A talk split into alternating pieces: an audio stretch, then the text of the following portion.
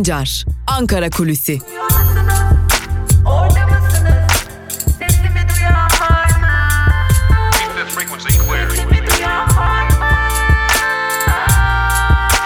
Özgürüz Radyo. Özgürüz Radyo. Günaydın sevgili Özgürüz Radyo dinleyicileri. Özgürüz Radyo'nun yeni adresinden merhaba. Özgürüz7.org adresiyle sizlerle birlikteyiz. Belki de birkaç gündür uygulamalarımızda e, bir sorun yaşıyor olabilirsiniz. Malumunuz bir güç engelleme yaşadık ama bu engelleme çok uzun sürmedi. İnternet sitemizi özgürüz7.org'a taşıdık ve uygulamalarımız için de güncelleme çalışmalarımız devam ediyor. Çok kısa bir zaman içerisinde e, Özgürüz Radyo'nun hepinizin telefonlarında bulunan uygulamaları da güncellenmiş olacak ve böylelikle Özgürüz Radyo'yu uygulamalar üzerinden de rahatlıkla dinleyebilirsiniz. Aman uygulamalarda sorun var diye düşünmeyin. Çok kısa bir zaman içerisinde uygulamalarımız hazır olacak diyelim. Ve bu küçük hatırlatmanın ardından bakalım bugün neleri konuşacağız. Şimdi dün de aktarmıştık. Bugün bir daha yenileyelim çünkü yeni yeni bilgiler de geçiyor elimize. Ee, Merkez Bankası yarın bir faiz kararı verecek yaklaşık 24 saat sonra belki de Türkiye tarihinin en kritik faiz kararlarından biriyle karşı karşıya olacağız. Türk lirasının faizi artırılacak mı artırılmayacak mı? Şimdi dolaylı yoldan Merkez Bankası'nın artık faiz artırımlarına gittiğini biliyoruz. Buna dair emareler var. E, Türk lirasının e, çeşitli yollarla değer kazanması için yöntemler izlemişti zaten Merkez Bankası. Daha önce yurt dışında yabancı yatırımcıları Londra swap piyasasında özellikle e, Türk lirası bulamaz hale getirerek e, bu yollarla Türk lirasına bir değer kazandırma hamlesi gerçekleştirmişti Merkez Bankası ama bu hamle başarılı olmayınca da e, bir anda e, karşımıza yeni bir e, iddia çıktı. Neydi bu iddia? Türkiye'ye, Türkiye ekonomisine dışarıdan saldırılar oluyor gibi bir iddia ortaya atılmıştı. Tabi bu iddia da bir yerde yalanlandı. Kendi kendini yalanladı bu iddia ama Şimdi dolaylı yoldan likidite kısarak e, efektif e, konulara müdahale ederek efektif özellikle yani nakit para bulmayı zorlaştırarak diyelim çok daha e, net bir tabirle anlatalım. E, Merkez Bankası bu yolla Türk lirasının değerini artırmaya ve bu yolla döviz kurunda bir aşağı yönlü hareket ortaya çıkarmaya çalışıyor ama şu an itibariyle burada başarılı olunamamış durumda. Şimdi Cumhurbaşkanı Erdoğan faiz artırımına karşı. Çünkü faiz artırımının dolaylı yoldan enflasyona etki ettiğine inanıyor Cumhurbaşkanı Erdoğan ama Merkez Bankası'nın e, dolara müdahale ya da e, döviz kurlarına müdahalesi için de ya da daha dolay doğru anlatacak olursak e, Türk lirasının değer kazanması için de faiz artırımından başka bir çare görünmüyor gibi. İşte tüm de tam da bu nedenlerden ötürü sevgili dinleyiciler e, Merkez Bankası'nın faiz artırımına gidebilme ihtimali bir beklenti haline gelmiş durumda piyasalarda ama bu beklenti haline gelme durumunun e, karşılanıp karşılanmayacağına dair hala net bir bilgi yok. Zira bu konudaki son kararın ne olursa olsun e, Berat Albayrak ve Cumhurbaşkanı Erdoğan'da olduğunu biliyoruz. Zaten Ankara'da görüştüğümüz kaynaklarda bu konuya ilişkin Cumhurbaşkanı Erdoğan'ın net kararını e, verdiğini, e, bunu Merkez Bankası'na ilettiğini, bu kararında 24 saat sonra açıklanacağını belirtiyorlar. Bakalım Cumhurbaşkanı Erdoğan'ın faiz konusundaki kararı neymiş bunu da çok kısa bir zaman diliminde 24 saat içerisinde öğrenmiş olacağız ama geçen aya baktığımızda Merkez Bankası bir faiz artırımına faiz düşüşüne gitmemişti. Faizleri sabit tutmuştu. Bu bir faiz artırımı gelebilir ihtimalini güçlendirse de e, kaynaklar çeşitli yorumlarla e, olabilir olmayabilir noktasındalar ama ben e, açıkçası Merkez Bankası'ndan düşük de olsa bir faiz arttırımı gelebileceği izlenimini edindim Ankara'da yaptığım görüşmelerde. Bakalım neler olacak. Ve geçelim bir diğer konuya. Şimdi bugün Ankara'da neyi takip edeceğiz sorusuna. Bugün Ankara'da e, dikkat çeken bir görüşme olacak. Meral Akşener geçtiğimiz hafta Ali Babacan'ı AKP'den ayrılıp Deva Partisi'ni kuran Ali Babacan'ı ziyaret etmişti. Bir nezaket ziyaretiydi ama bu nezaket ziyaretinin sadece nezaketle sınırlı olmadığını ya da hayırlı olsunla sınırlı olmadığını e, MHP lideri e, Bahçeli'nin evine dön çağrısına bir mesaj olarak e, yorumlandığını da belirtmiştik. Zira Meral Akşener'in ben merkez sağda ya da sağda yalnız değilim iki parti daha benimle birlikte şeklinde bir mesaj olarak da yorumlanmıştı. Şimdi şimdi bugün o mesaja bir yenisi ekleniyor ve e, Davutoğlu ile Meral Akşener bir görüşme gerçekleştirecekler. Bugün e, Gelecek Partisi Genel Merkezi'nde bir görüşme gerçekleştirilecek. Meral Akşener Davutoğlu'nu ziyaret edecek. Tabi bu ziyaret aslında bir komşu ziyareti olarak da yorumlanabilir zira Mustafa Kemal Mahallesi Ankara'da Çankaya ilçesinde bulunan Mustafa Kemal Mahallesi dikkat çekici bir e, yöne de sahip. Nedir bu yön diye soracak olursanız şöyle aktaralım.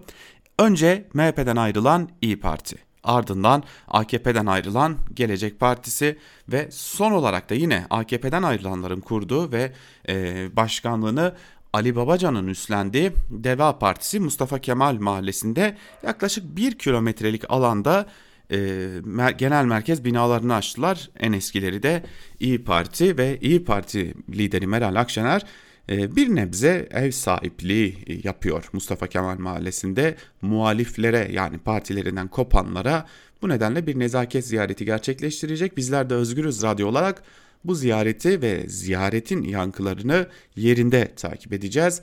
E, buradan yansıyacak mesajları, kulislere düşecekleri her iki partinin de taraflarıyla e, görüşmeleri yarın Özgürüz Radyo'da siz değerli dinleyicilerimizle buluşturacağız diyelim ve e, adım adım artık Ankara kulisini noktalayalım. Bu arada noktalarken e, aklınızda belki bir soru işareti olmuştur. Onu da aktaralım. AKP ne oldu şu İstanbul Sözleşmesi'nden çekilecekti ya da maddelere şer koyacaktı. Ne oldu? Vaz mı geçti? Gündemlerinden çıkardılar mı? Sorularına dair de Ankara'da e, özellikle Dilip Akın ve Yusuf Kaplan'ın açıklamaları nedeniyle AKP'nin biraz frene basmak zorunda kaldığını ve tam da bu nedenle AKP'den hem Dilip Ak'a hem de Yusuf Kaplan'a ama özellikle de e, Dilip Ak'a yönelik sert mesajların geldiğini e, belirtiyorlar. Yani Dilip Akın o açıklamaları aslında AKP'ye ters düşen açıklamalar değil, AKP'nin politikalarının uygulanmasının önünde erkenci bir e, açıklama olduğu için engel haline gelmiş durumda. E, tüm bu nedenlerden ötürü sevgili dinleyenler e, İstanbul Sözleşmesi'ne ilişkin o rapor ya da o karar diyelim biraz daha geciktirilecek en azından kamuoyuna paylaşılması biraz daha geciktirilecek AKP'de ama AKP İstanbul Sözleşmesi'ne dair hedef alma noktasından pek de geriye gitmiş gibi de görünmüyor. Dün AKP MYK'sında da bu konu ayrıntılarıyla ele alınmış durumda ve MYK içerisinde bazı tartışmaların olduğuna dair de kulislerin e, geldiğini belirterek Ankara kulisini noktalayalım. İlerleyen saatlerde haber bültenleriyle Özgürüz Radyo'da gelişmeleri aktarmak üzere sizlerle birlikte olmayı sürdüreceğiz ve bugün saat 18'de Onur Öncü arkadaşımız son talihli programıyla sizlerle olacak ve her saat başı sizlerle birlikte olacak Özgür Haber'in ardından da genel yayın yönetmenimiz Can Dündar Özgür Yorum programıyla sizlerle olacak. Saat 20'de ise Avrasya Araştırma'nın başkanı Kemal Özkiraz Türkiye Nereye programında genel yayın yönetmenimiz Can Dündar'ın konuğu olmuştu. Sorularını yanıtlamıştı. Bu program Özgürüz Radyo'da özgürüz7.org'da siz değerli dinleyicilerimizle olacak. Aynı zamanda bu program e, Spotify'da ve YouTube hesaplarımızdan da sizlerle paylaşılacak. Tüm bu hatırlatmaları da yapmış olalım ve artık Özgürüz Radyo'da Ankara Kulisi programının haftanın 3. gününde de sonuna gelmiş olalım.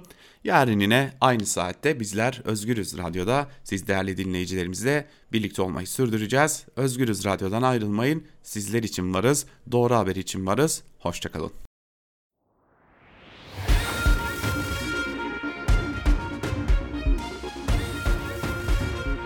Altan Sancar, Türk basınında bugün.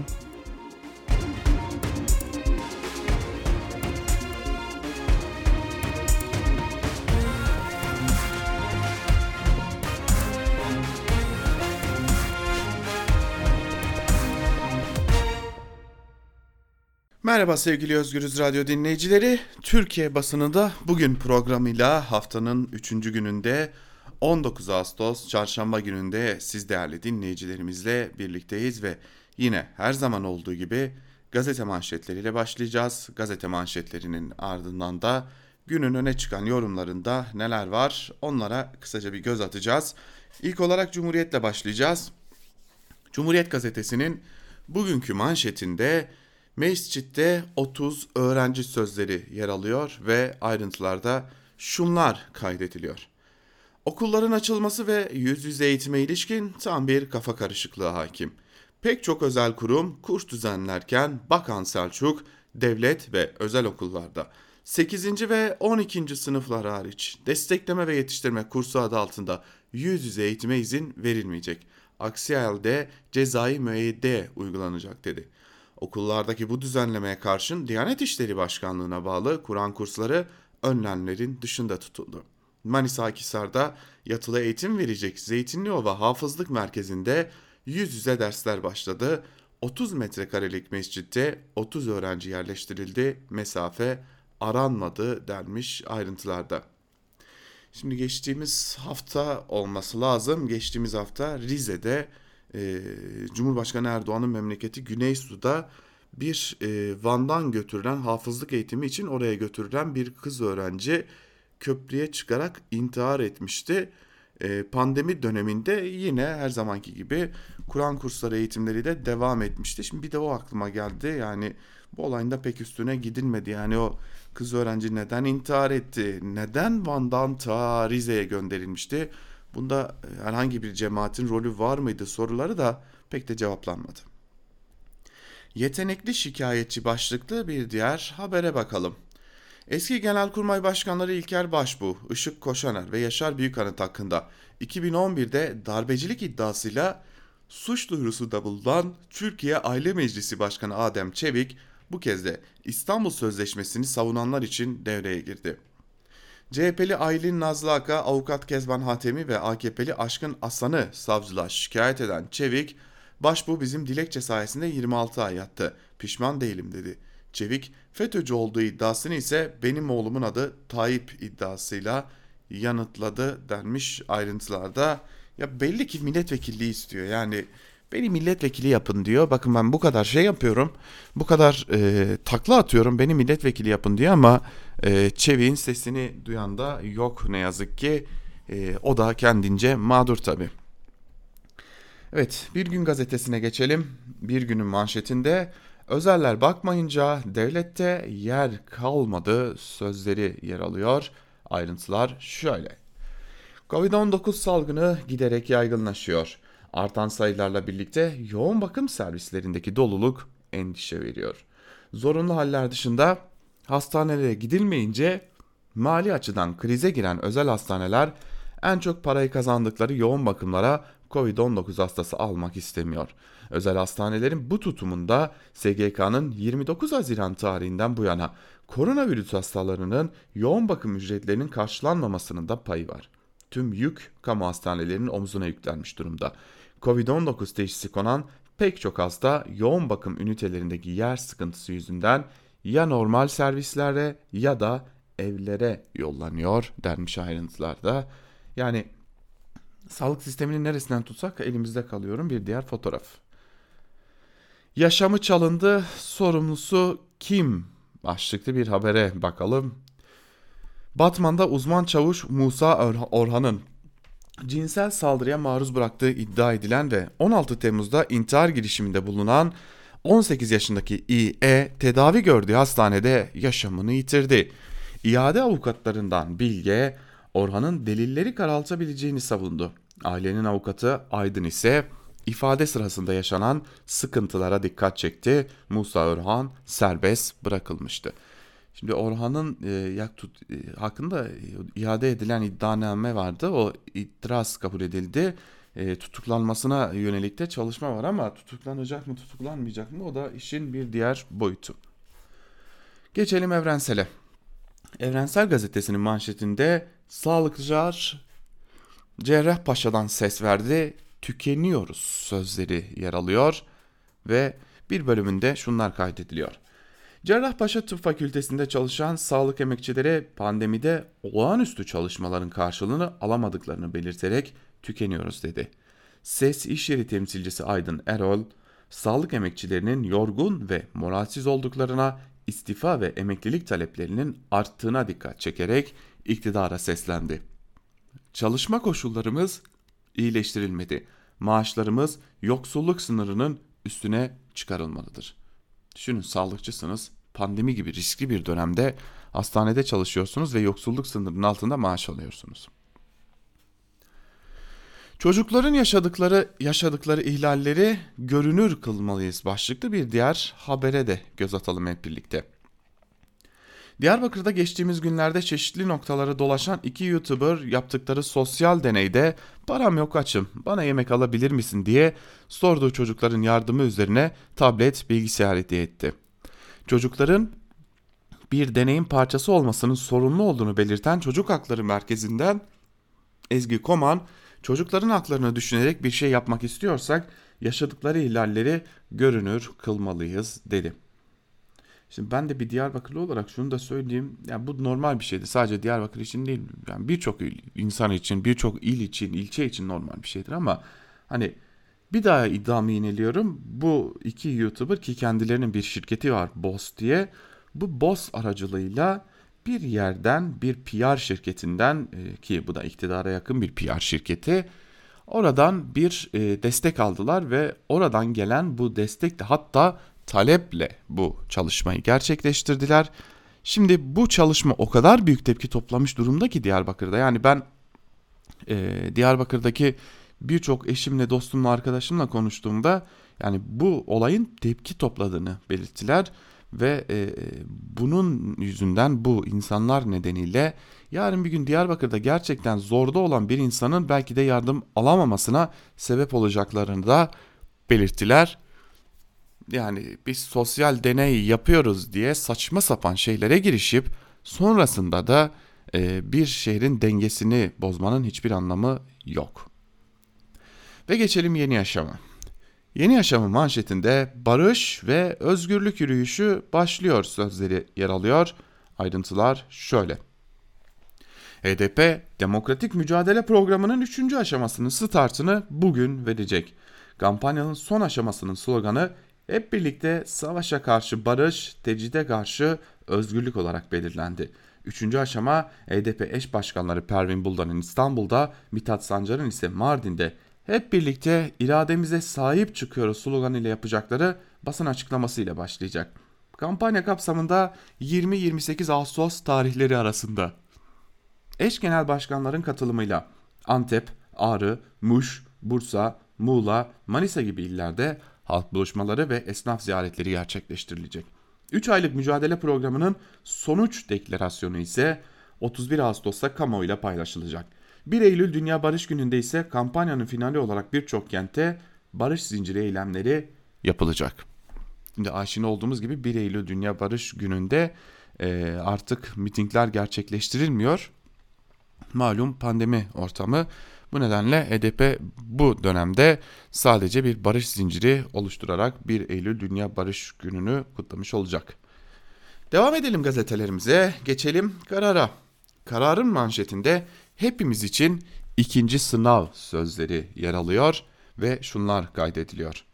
4 Ağustos'tan bu yana binin üzerinde seyreden vakalar salgında ikinci atağın göstergesi oldu.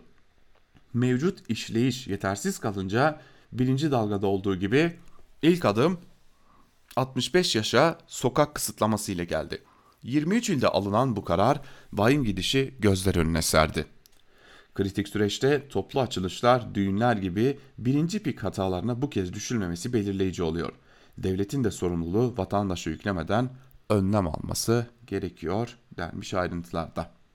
Şimdi dün Sağlık Bakanı'nın bir açıklaması vardı e, bu koronavirüs tablosunu paylaşırken e, elimize geçen bir kulisi bugünden paylaşmış olalım. Yarın ayrıntılarını aktarmış oluruz. Dün Sağlık Bakanı Fahrettin Koca şu cümleye yer vermişti koronavirüs tablosunu paylaşırken. Sonuçlara göre ortalama 10 gün önce virüs tedbirlere uyulmayan ortamlarda 1263 kişiye daha bulaştı. Yani açıklanan tablonun 10 gün önceki sonuçlar olduğunu açıklıyor Fahrettin Koca. Şimdi şöyle düşünün. Biz 10 gün öncesinden geliyoruz. 10 gün öncesine döndüğümüzde e, işte Kurban Bayramı dönemine denk getiriyoruz. Kurban Bayramı'nın faturasının ortaya çıktığı döneme denk geliyoruz. Cumhurbaşkanı Erdoğan da dün AKP MYK'sında bir e, tepki göstermişti bir AKP MYK üyesine ve şunu söylemiş. E, AKP MYK üyesi daha doğrusu e, durumun iyi, kötü gittiğini virüste ve rakamların arttığını söylemiş ama Cumhurbaşkanı Erdoğan her şey kontrolümüz altında. Tüm yetkiyi de onlara verdik, Sağlık Bakanlığı'na verdik. Hiçbir sıkıntı yok demiş. Şimdi ilerleyen birkaç gün içerisinde ortaya çıkacak tabloyu sizlere özetlemek istiyorum.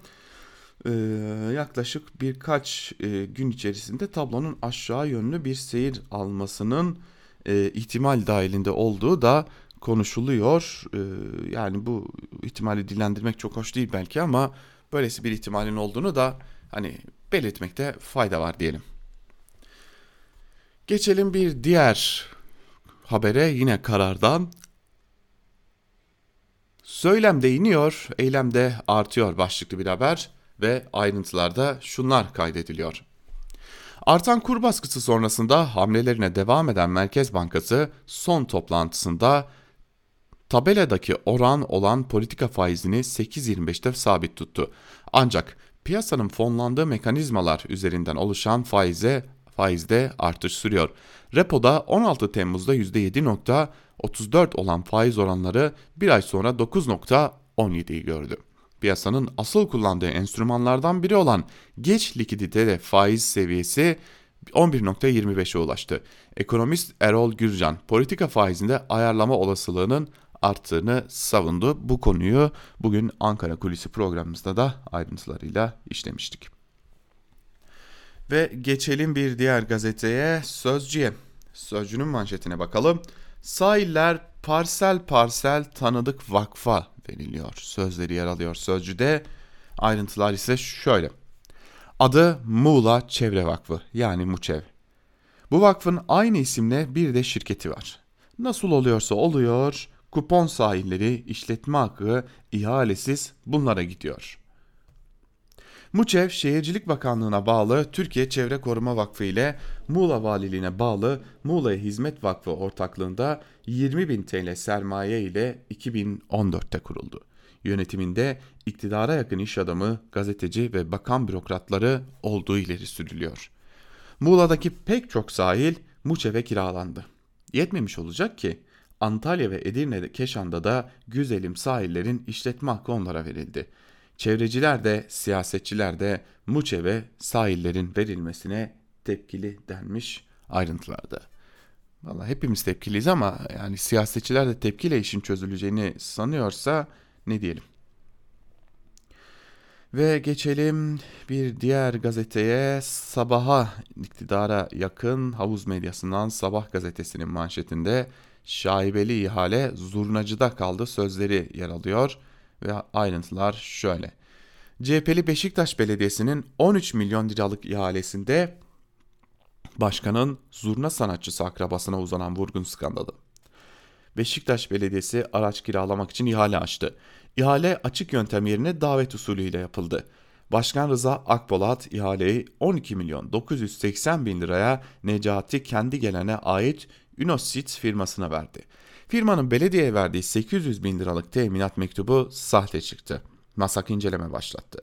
Savcılığa suç duyurusu yapıldı. Belediyenin içinden bile başkana uyarı gitti. Bütün şaibeye rağmen firmaya tıkır tıkır ödeme yapıldı. Hiçbir hizmet vermeyen firma 11.8 milyon lirayı cebe attı.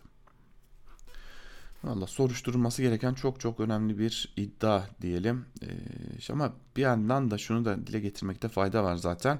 Yani bir yerde hani açık ihale yerine hani teklif gidip teklifinizi verdiğiniz ihale yerine bir yerde davet usulüyle bir ihale yapılıyorsa orada zaten bir durup bakmak lazım. Çünkü AKP iktidarında bu giderek yaygınlaştı ama sadece AKP iktidarında da yoktu. Hani e, yiğidi öldür hakkını yeme geçmiş dönemdeki iktidarlar da bu davet usulü ihaleleri pek severlerdi.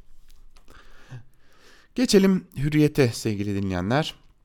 Hürriyet'in manşetinde kurtarın kızlarımız sözleri yer alıyor. Bakalım ayrıntılarda neler aktarılmış. Avusturya'da yaşayan Elvan Koçak, Adnan Oktar'ın kaçırdığı iki kızı için 3 yıldır mücadele veriyor. Koçak, kaçırıldıklarında 17 yaşında olan Büşra ve 19 yaşında olan Şeyma'nın kırmızı bültenle Hollanda'dan Türkiye'ye getirilmesini istiyor. Koçak şunları söylüyor. Kızlarım Hollanda'da zorla tutuluyor. Kırmızı bültenle çocuklarım Türkiye'ye getirilmesini istiyorum. Eski eşimin de getirilmesini ve yargılanmasını istiyorum. Artık ne yapılacaksa yapılsın. Çocuklarım en güzel yıllarını, eğitimlerini, memleketlerini kaybettiler. Daha fazla yıllarını kaybetmesinler. Şimdi şu Adnan Oktar e, meselesini bir türlü anlayabilmiş değilim. Yani tamam Adnan Oktar zaten e, tipik bir showman ve e, çok ucuz işler yapan bir adam ama ya bu adamın arkasındaki bu güçü nereden geliyordu? Adnan Oktar'ın arkasında nasıl bir destek verdi? Onu geçtim şu anda bile Adnan Oktar istediği anda yani Adnan Oktar demeyin de Adnan Oktar'ın ekibi istediği anda Twitter'da sosyal medya kampanyası yapabiliyor. Ee, binlerce, yüz binlerce kullanıcıya tweet attırabiliyor ki bunlar yine böyle e, AKP döneminde lügatımıza giren bu troll e, ordularından oluşuyor. Ama bu troll ordularını finanse etmek çok ciddi bir para demek. Adnan Oktar içeri alındı, paralarına şuyla buyuna el konuldu deniliyor. İyi de bu değirmenin suyu halen nereden geliyor diye de sormak gerekiyor. Ee, geçelim e, bir diğer habere. Şimdi Hürriyet'te sorunlu bir haber var. Bunu aktarmadan geçmek istemedim ben. Herkes aklını başına alsın başlığıyla bir haber var. Şimdi şunlar kaydedilmiş. Devlet Sağlık Ordusu valilikler okullarının açılacağı 21 Eylül öncesi vaka sayılarını düşürmek için mücadele ederken kural tanımaz vatandaşlar tehlike saçıyor. Şimdi ben e, yani bu haberin altında bir imza var mı ona bakıyorum ama Meltem Özyenç'in imzası var e, haberin altında ama o Mehmet Ceyhan'a dair bir haber. Şimdi e, Hürriyet'ten e, Hürriyet'in genel yayın yönetmeni Ahmet Hakan'a şunu sormak istiyorum. Herkes aklını başına alsın diye bir manşet atmak, bir habere başlık atmak ki sür manşete bu haber. E, senin ne haddine yani vatandaş herkes aklını başına alsın demek hiç kimsenin haddi değildir ya. Ve Kaldı ki yani ortaya çıkan tabloda devletin sorumluluğu var koronavirüste. Ama devletin sorumluluğu yokmuş gibi gösterip sınır tanımaz, kural tanımaz vatandaşlar diye onlara aklınızı başınıza alın demek. Bakın bu hadsizliktir. Ahmet Hakan'ın burada bu sür manşete payı var mı yok mu bilmiyorum ama bu manşetin, bu sür manşetin atılması hadsizliktir, terbiyesizliktir. Geçelim milliyete. Milliyetin manşetine bakalım. Yazılımcı ordusu sözleri yer alıyor Milliyet'in manşetinde. Ayrıntılarda şunlar aktarılıyor. Ee, bu arada Milliyet'le ilgili bir ayrıntı vereceğim size. 1 milyon yazılımcı projesine bugüne kadar 658 bin kişi başvururken katılımcıların yaklaşık %30'u kadın. 10 yaşından 60 yaşına kadar proje katılımcısı olduğunu söyleyen Mersin 18-35 yaş aralığında katılım yoğun. 20 yaşta doruğa ulaşılıyor diye konuştu. 23 uzmanlığın bulunduğu projeye katılanların en çok ilgi gösterdiği alan yazılım iyileştirme, onu mobil oyun, mobil uygulama ve siber güvenlik alanları takip ediyor. Şimdi Biden e, sözlerine dair tartışmalar devam ediyor. AKP bu konuyu gündemde tutmaya çaba harcıyor.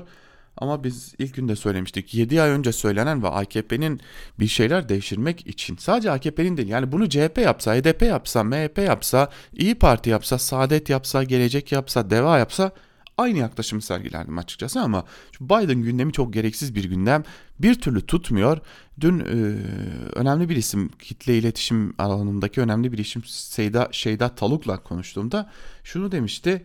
Masterchef'in ifşa olan 2020 kadrosu bile Biden'ın sözlerinden daha çok konuşuldu toplumda. Hani şimdi bu e, Milliyet, Hürriyet, Sabah şu bu filan e, gazetelerinde manşetlere atıyorlar ya.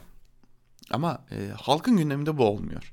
Hani burası çok çok değerli ve biz de Özgürüz Radyo olarak halkın gündemini konuştuğumuz için bu konunun üzerinde pek de durmuyoruz ama ben milliyetle ilgili başka bir şey söyleyeceğim. E, şimdi bir haber vardı. Emine Bulut'un e, öldürülmesinde sorumluluğu olduğu belirtilen polislere dair valilikten bir soruşturma izni çıkmamıştı sevgili dinleyenler. E, bu konuya dair bir haber vardı. E, bu haber ilk olarak dün gazete Karınca'da yayınlanmıştı. Bir internet gazetesinde yayınlanmıştı. Fakat o haberin aynısını e, pardon önceki gün gazete Karınca'da yayınlanmıştı. Ve dün de Milliyet'ten bir muhabir o haberin aynını alıp kopyalayıp kendi haberi olarak sunmuştu.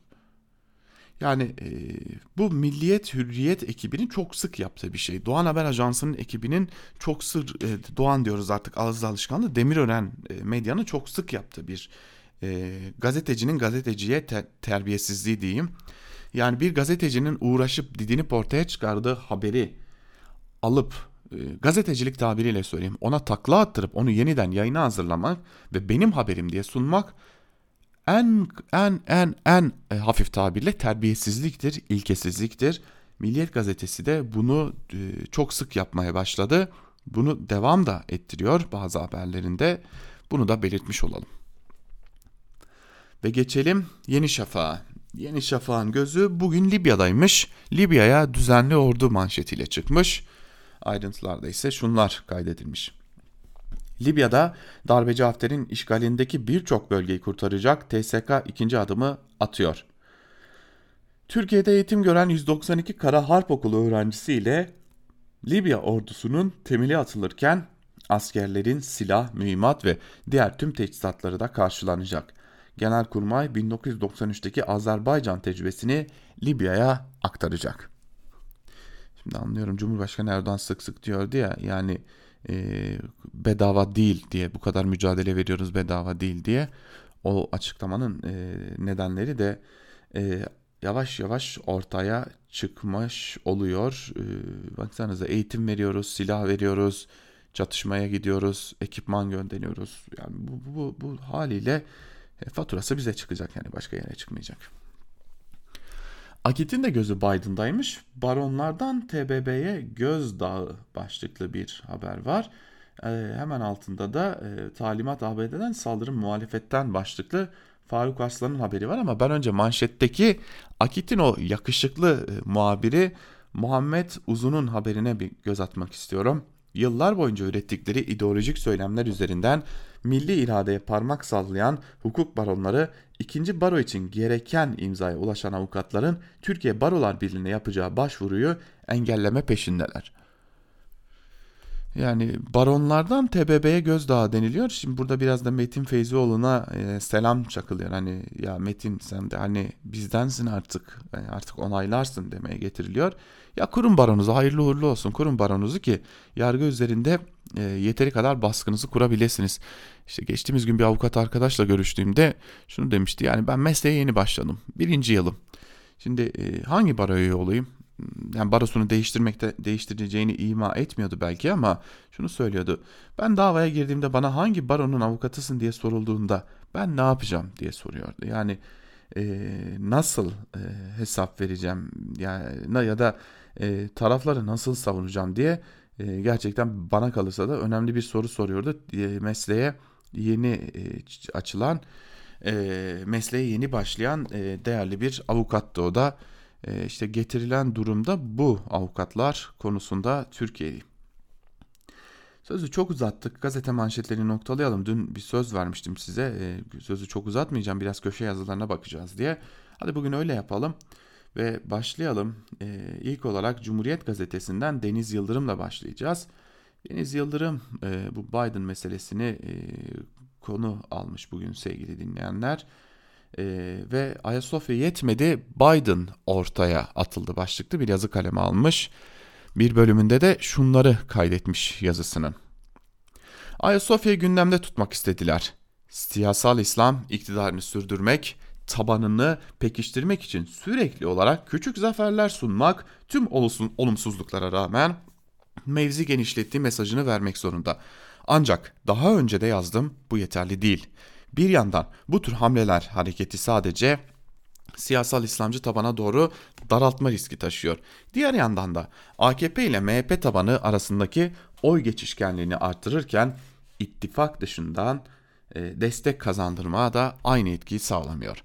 Tam da bu yüzden iktidar siyasal İslamcı gündemini toplumun genelinde daha yüksek oranda hakim olan milli, milliyetçi duyguları seslenecek şekilde takviye etmeye çalışıyor. Dış politikada yapılanlardan bununla ilgili. Dış düşmanlar karşısında dik duran bir iktidar algısı elbette ki propaganda makinesi eşliğinde bu yüzden yaygınlaştırılıyor. İçeride iktisadi kaynakları tüketen iktidarın bir yandan savunma endüstrisini ve ona bağlı sektörleri canlandırarak diğer yandan da dışarıda doğal kaynak elde etme rekabetine yönelerek ülkede kurduğu yeni otoriter düzeni kalıcılaştırma arayışına kimisi gerçekten milli hamleler yapıldığını düşündüğü için kimisi de mahalle baskısından çekinerek bir şey dersek gayrimilli ilan ederler Tut, tutukluğuyla itirazsızca katılıyor demiş ve Biden konusunda da şöyle bir e, noktaya temas etmiş Deniz Yıldırım onu da e, kaydetmiş olalım ve e, yazıyı noktalayalım. Ne yapıyor iktidar? Kendi yanlışlarının üstünü örtüyor. Sonra da bu hataları düzelteceğim diye sefere çıkıyor. Bunu da dışarıdan gelen tehditlere karşı milli önderlik kılıfıyla sunarak bir milliyetçi cephe seferberliği yaratmaya çalışıyor. İç politikada yanlışları giderilmeden, ekonomi dış saldırılara karşı güçlendirilmeden çıkılan dış seferlerin bedelini de işçi Ahmet, memur Fatma, iş bulamayan yeni mezun Büşra, emekli İsmet amca, esnaf Hasan ve elbette Mehmetçik ödüyor demiş Deniz Yıldırım. Ve geçelim şimdi ekonomiyi konuşacağız. Ekonomiye dair bir yazı var elimizde ama şu Biden meselesine biraz daha bakalım. E, farklı cephelerden bakalım tabii ki. Şimdi gazete Duvar'dan Kemal Can bu konuda bir yazı kaleme almış ve e, Biden ve Trump konuşunca demiş yazısının başlığında. Bir bölümünde de şunları kaydetmiş Kemal Can. Geçtiğimiz hafta ABD Başkanı Joe Biden'ın video kaydı gündeme düştü. Biden, Ocak ayında gazetecilerle sohbeti sırasında Erdoğan'a karşı muhalefetin desteklenmesi gerektiğini söylüyor. Ya kulak dolgunluğuyla ya da yanlış anlaşılır diye ya da özel bir imayla darbe değil ha seçim yoluyla diye ekliyor. Hemen akabinde Trump'ın Erdoğan gibi usta bir satranç oyuncusuyla baş etmek için bana ihtiyaç var sözleri övgü gibi aktarılırken birçok daha belirleyici olan herkes benim sözümü dinleyeceğini söylüyor. Açıktan söylemek istemem ama çok iyi anlaşıyoruz kısmı görmezden gelindi. Ki dün biz de bunu Özgürüz Radyo'da dile getirmiştik. Devam edelim. Üstelik daha önce akıllı ol mektubu yazmış birinin benim sözümü dinler demesi daha önemli olmalı. Sosyal medyada bu kısım fazla kullanılmaya ve günah çıkarmaya davetlerinden vakit bulan muhalefet de işin bu tarafına değinmeye başlayınca övgü faydasından hızlı vazgeçildi. Trump Erdoğan'ı övüyor bahsi kapandı. Türkiye kamuoyu dış meselelere fazla vakit say vakıf sayılmaz. Çoğunlukla oralarda olup bitenler hakkında genel fikirlerle yetinirler. Ama burada anlatılanlara kulaklar hep açıktır. Milli davaların ve beka tehlikesinin büyük bölümü dış politikaya dairdir. İktidar dış politikayı iç politikaya iki ana tema üzerinden taşıyor. Birincisi tehlikeli dış mirakların her alanda ağır saldırıları olduğu. İkincisi bunlar karşısında başarılı bir siyaset yürüten, takdir gören, gücünü gösteren liderin varlığı. Bir de her iki damadın buluşları. Olup biteni bu dar paranteze sokup hikayeyi böyle anlatınca tablo basitleşiyor, çarpıcı çelişkiler kolay cevaplanıyor. Sıfır sorun politikasından herkesle kavgaya nasıl geldik sorusu çünkü kıskanıyorlar, sıkışıyoruz sanki uyarısı reis çözer formülüyle karşılanıyor demiş Kemal Can da yazısında. Şimdi bir ekonomi gündemine bakalım artık değil mi? Ekonomiye dair Dünya Gazetesi'nden e, ya da Gazete Dünya'dan diyelim e, bir e, yazar Alaaddin Aktaş'ı kaydedeli, e, aktaralım size. E, Merkez Bankası yarın ne karar verir başlıklı yazısının bir bölümünde şunları kaydediyor. Merkez Bankası rahip krizinden sonra 14 Eylül 2018'de %24'e yükseltmek zorunda kaldığı faizi aşama aşama indirerek bu yıl 22 Mayıs'ta %8.25'e çekti. Faizdeki düşüş son 2 ay devam etmedi. Merkez Bankası faizi Haziran ve Temmuz toplantılarında değiştirmeyerek %8.25'te tuttu. Haftalık repo ihale faiz oranı 8.25'ti ama piyasa yapıcı bankaların %7.25'ten fonlanmasının etkisiyle ortalama fonlama maliyeti çok daha düşük gerçekleşiyordu. Nitekim 16 Temmuz'daki fonlama maliyeti %7.34'e kadar düştü. Merkez Bankası olacakları görmeye başlamıştı. Ne enflasyon tahminini tutturabilecekti ne de faizi daha da indirmek için hareket alanı kalmıştı. Bu yüzdendir ki Haziran ve Temmuz toplantıları faiz anlamında pas geçildi. Daha önce %7.40'a indirilmiş olan enflasyon tahmini de Temmuz sonunda açıklanan enflasyon raporuna göre %8.90'a çıkarıldı. Faiz enflasyon tahmini cephesinde bunlar olurken uzun süre 6.85'e sabitlenen dolar kurunun artık oralarda tutmak mümkün olmaktan çıktı ve hızla yükselen dolar 7.40'a dayandı. Elimizdeki malzemeler, veriler bunlar. Bunlarla yola çıkacak ve çok daha detaylı veriyi işleyecek olan Merkez Bankası yarınki para politikası kurulu toplantısında nasıl bir karar alır? Mevcut verilerde biraz detaya inelim demiş ve siyasi iktidarın faiz artırımına sıcak bakmadığı ortada. Aslında kimse faiz artsın istemez ama ekonomik koşullar bunu gerekli kılabilir. Şimdi olduğu gibi. Faiz artırımı için gerekçe var ve bu gerekçe haksız da sayılmaz. Tabii ki faizi daha önce niye bu kadar indirdin? Bak şimdi arttırmak zorunda kalıyorsun denilecektir ve bunu söyleyenler haklıdır. Ama bu aşamadan sonraya bakılınca bir artışa kimse itiraz edemez. Ortalama fonlama maliyetini yukarı çekerek denge kurmaya çalışmak yerine arttırımın adını koymak en iyisidir. Merkez Bankası yarınki toplantıda faizi değiştirmeme yönünde bir karar alırsa bu bize göre sürpriz ve yanlış olur. Bu durumda bile Merkez Bankası'nın hareket alanı daraldı. Zaten %9'un üstüne çıkmış olan faizi politika faizi haline getirmenin nasıl bir sakıncası olabilir? Biz Merkez Bankası'nın para politikası kurulu toplantısının yapılacağı 20 Ağustos'a kadar olan süreyi ortalama fonlama maliyetini yukarı çekmek suretiyle geçiştirmeyi tercih ettiğini ve bugün faizde artırım yönünde adım atacağını tahmin ediyoruz demiş Alaaddin Aktaş da yazısında. Şimdi hazır faizi konuştuk, ekonomiyi konuştuk. Bir bakalım şu son durum ne ya borsada, piyasalarda. Şimdi dolarda, euroda, altında aşağı yönlü bir hareket, borsada ise yukarı yönlü bir hareket var. Bu faiz arttırımı ihtimalinin fiyatlanması anlamına geliyor gibi görünüyor. E, dolar TL kuru 7 lira 34 kuruşta, euro 8 lira 77 kuruşta, spot altın ise yani gram altın ise 469 lira seviyesinde bulunuyor. E, öyle görünüyor ki adım adım e, piyasalarda faiz arttırımını fonlamaya başlamış bile. Şimdi geçelim bir diğer yazıya. E, artı gerçekten Ayşe Düzkan'ın yazısına bakalım. Alkollüydüm başlıklı yazısının bir bölümünde Ayşe Düzkan şunları kaydediyor. İçki denince kimimizin gözünün önüne şakalaşıp gülüşülen, belki biraz flört edilen bir sofra, kimimizin gözünün önüne karanlık bakışlı, kendini kaybetmek üzere olan erkekler geliyor. İkisi de gerçek. Ama içki hiçbir şeyin özellikle de aslında masum olan hiçbir sıra, sıra dışılığın bahanesi değildir Türkiye'de. Kendisi başlı başına bir suç sayılır ve bu yüzden içkiliyken yapılan her şey kusur her şeyde kusur aranır. İçkiliyken evinizde yüksek sesle müzik dinleyin, sokakta yüksek sesle şarkı söyleyin. Ya komşu ya güvenlik güçleri, şimdilerde sanırım bekçi ensenize yapışır. Türkiye'de içki içildikten sonra ne yap sonra yapılırsa bağışlanan, hoş görülen suçlar kadınlara ve çocuklara cinsel saldırılar da dahil olmak üzere şiddettir.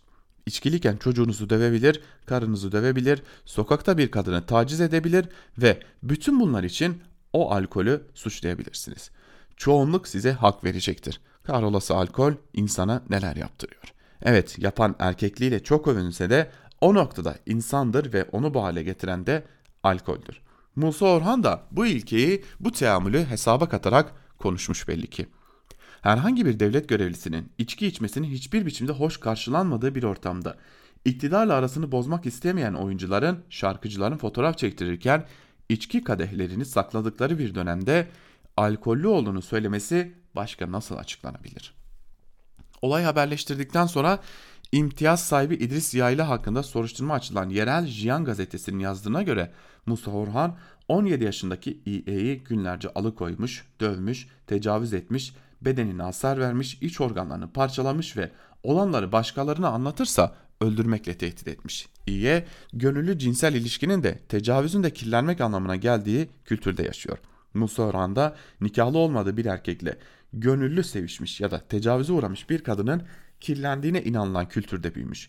Yani bu genç kadına verdiği zararın o dehşet anları onların ömür boyu süren travması ve hatta sebep olduğu fiziksel hasardan daha fazla olduğunun farkında. İye'nin Kürt olmasının bu kadar vicdansız olmasında etkisi var mıdır bilemem. Musa Orhan alkollü işte. Bir de uzman çavuş olmasına güveniyor.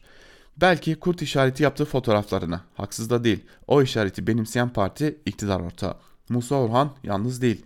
İE mektubunda Musa Orhan'ın ev arkadaşının olup bitene hiç ses etmediğini söylüyor.